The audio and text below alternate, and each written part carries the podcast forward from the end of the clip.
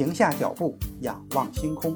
欢迎来到天文随心听，本节目由喜马拉雅独家播出。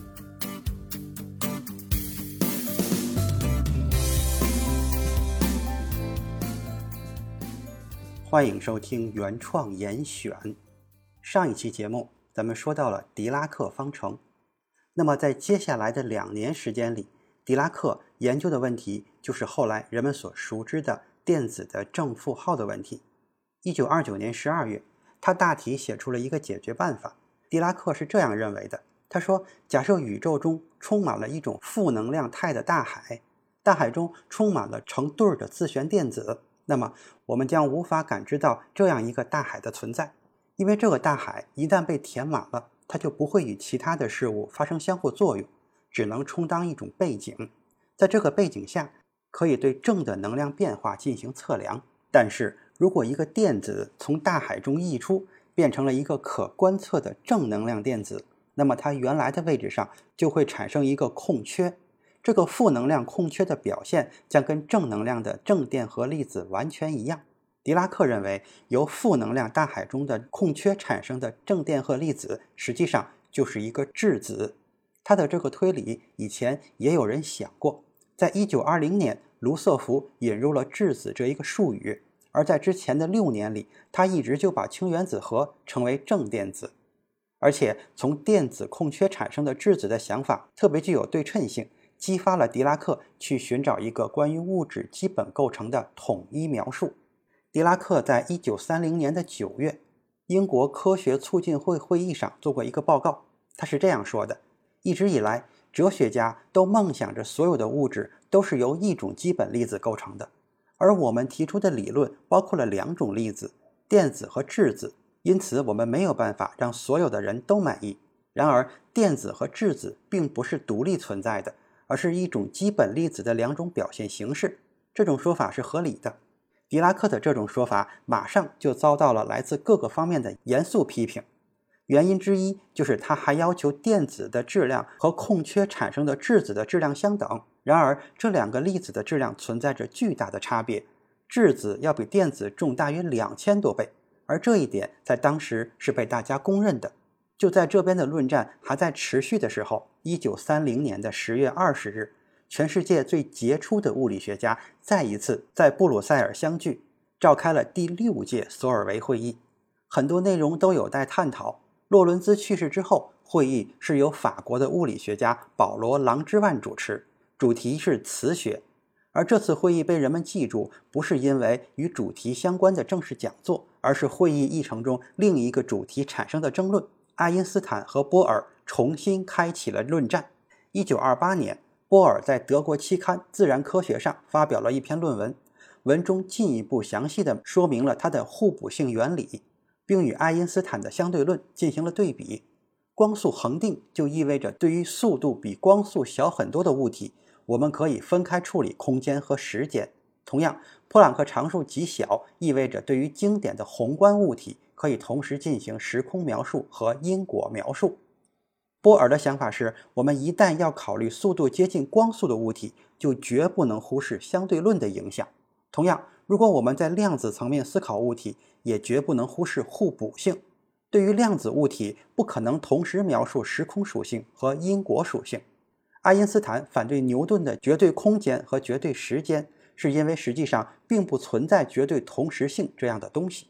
我们一直试图将经典概念的同时有效性应用到量子领域，为什么不能接受不确定性关系使我们无法做到这一点呢？就在波尔的文章发表后不久，奥地利哲学家菲利普·弗兰克认为，在爱因斯坦奇迹之年发表的开创性的狭义相对论的论文中，爱因斯坦独自一人就完成了波尔和海森堡的推论。这个时候，爱因斯坦一直在为应对下一个挑战做着准备。没有去考虑波尔认为的互补性与相对论的相似性。这次他有信心能够用狭义相对论推翻能量时间不确定性关系的逻辑一致性，进而推翻哥本哈根诠释的一致性。在布鲁塞尔再次相聚，爱因斯坦向波尔描述了他最新也最聪明的思想实验：假设我们制造出一个仪器，这个仪器由一个箱子构成，里面放着一个钟表，钟表与一个快门相连。箱子的一侧有一个孔，用快门把孔遮住，然后我们在箱子内装满光子，再给这个箱子称称重量。在预先确定并精确知道的时间，钟表触发快门，快门打开，其时间间隔只允许一个光子从箱子中逃逸，然后快门关闭，我们重新给箱子称重。根据前后质量差和爱因斯坦的狭义相对论，就能够确定逃逸光子的精确能量。通过这个方法，我们准确地测量了从箱子中释放的光子的能量和时间，这与能量时间不确定性关系不相符。波尔一下子就惊呆了，他一时不知道如何应对。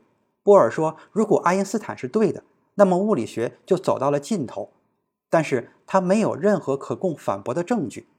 回去以后，波尔一夜没睡，思考了爱因斯坦论述中的缺陷。他相信一定会存在这么一个缺陷。第二天早餐的时候，他心中已经有了答案。波尔在黑板上画了另一架仿真仪器的草图，以爱因斯坦描述的方式用它进行测量。在这张图中，箱子被想象成悬挂在一根弹簧上，上面装配有一个指针，这样箱子的位置能够在刻度盘上读出来。箱子上挂有一个小砝码，使指针刚好指向刻度盘上零的位置。我们能够看到箱子内部的钟表装置，它们连接着一个快门。释放一个光子之后，把小砝码换成另一个稍重一点的砝码，这样指针就会回到刻度零的位置。假设此处用到的砝码的重量能够以任意精确的值独立测定，那么通过计算两个砝码的重量的区别。就能够计算出释放一个光子时系统损失的质量，从而得到光子的能量。到目前为止，这一切都很正常。但是波尔让大家注意力集中在光子逃逸之前称的重量上。很明显，钟表要在提前确定好的某一个时间触发快门，然后再关上快门。当然，无法读取钟表盘上的实际读数，因为这涉及箱子与外部世界的光子交换，也就是能量的交换。为了给这个箱子称重，必须精心挑选砝码，使指针能够指向刻度为零的位置。但是，为了测量精确的位置，需要照射指针和刻度。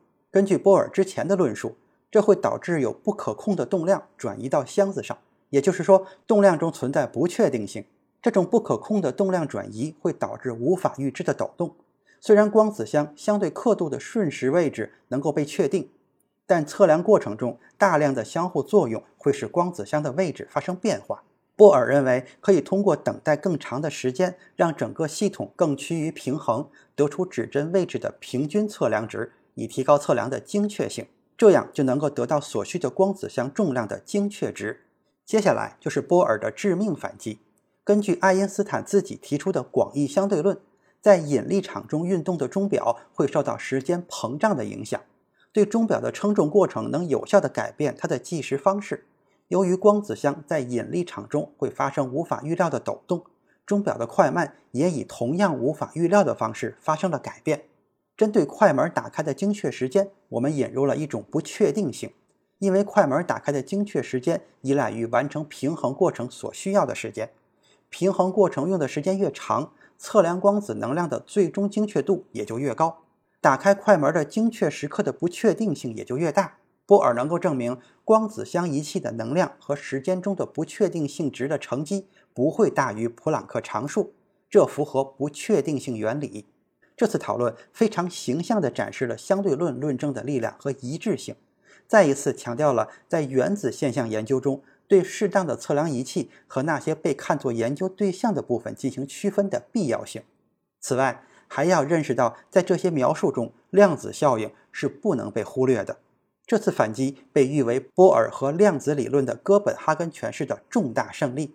波尔用爱因斯坦的广义相对论反过来击败了爱因斯坦。爱因斯坦仍然固执己见，不为所动。在光子箱实验的后期讨论中，他虽然承认似乎好像没有矛盾了，但在爱因斯坦看来，依然包含着某些不合理性。波尔又一次捍卫了哥本哈根诠释，他证明在任何物理测量中，被观察的系统总是会不可避免地受到干扰，而且干扰会大到妨碍所获得到信息的精确度的程度。因此，信息的精确度无法超过不确定性原理所允许的限度。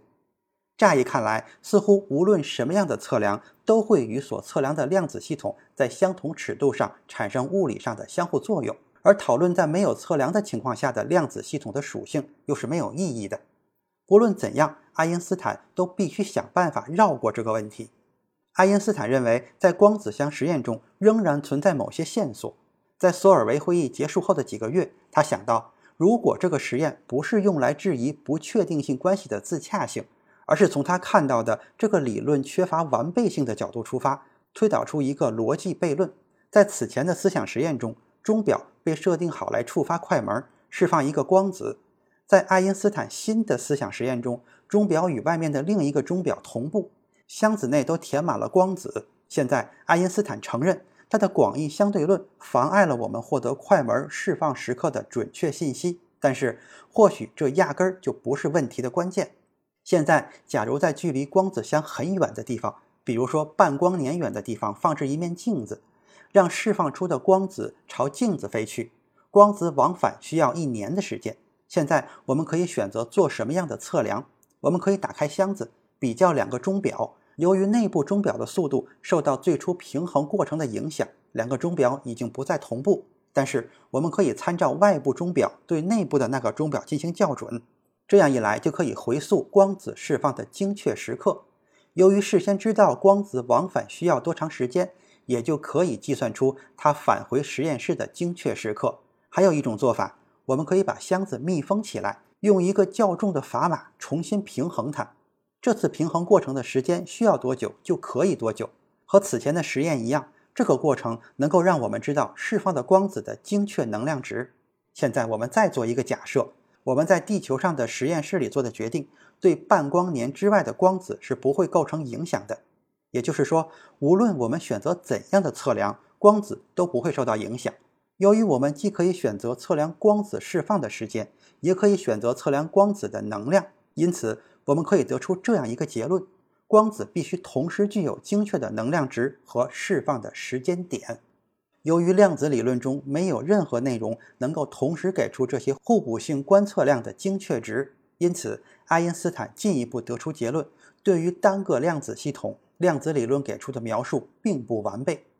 一九三一年的七月九日，奥地利物理学家保罗·埃伦费斯特写信给波尔，信中提及爱因斯坦对光子箱实验又做了改进。波尔否定了爱因斯坦的质疑，但是理由却说得不那么透彻。根据量子力学的形式，一个孤立粒子的具体状态无法既与时间读数，又与精确的能量取值产生明确的联系。很明显，无论我们是提前安排好实验或准备好实验仪器，还是当粒子已穿行在两个仪器之间，我们选择推迟一点完成实验计划，对于一个确定的实验安排获取的可观察效果都不会产生什么影响。对于哥本哈根哥廷根学派的物理学家来说，不管从哪一方面来说，波尔都已经赢得了这一场论战，只是他们还有很多问题有待解决。然而，1931年，爱因斯坦对光子箱实验的修改又埋下了一颗种子。对于哥本哈根诠释的权威性来说，它构成了更大的挑战。爱因斯坦的下一招将打得波尔更加措手不及。咱们下一次再说。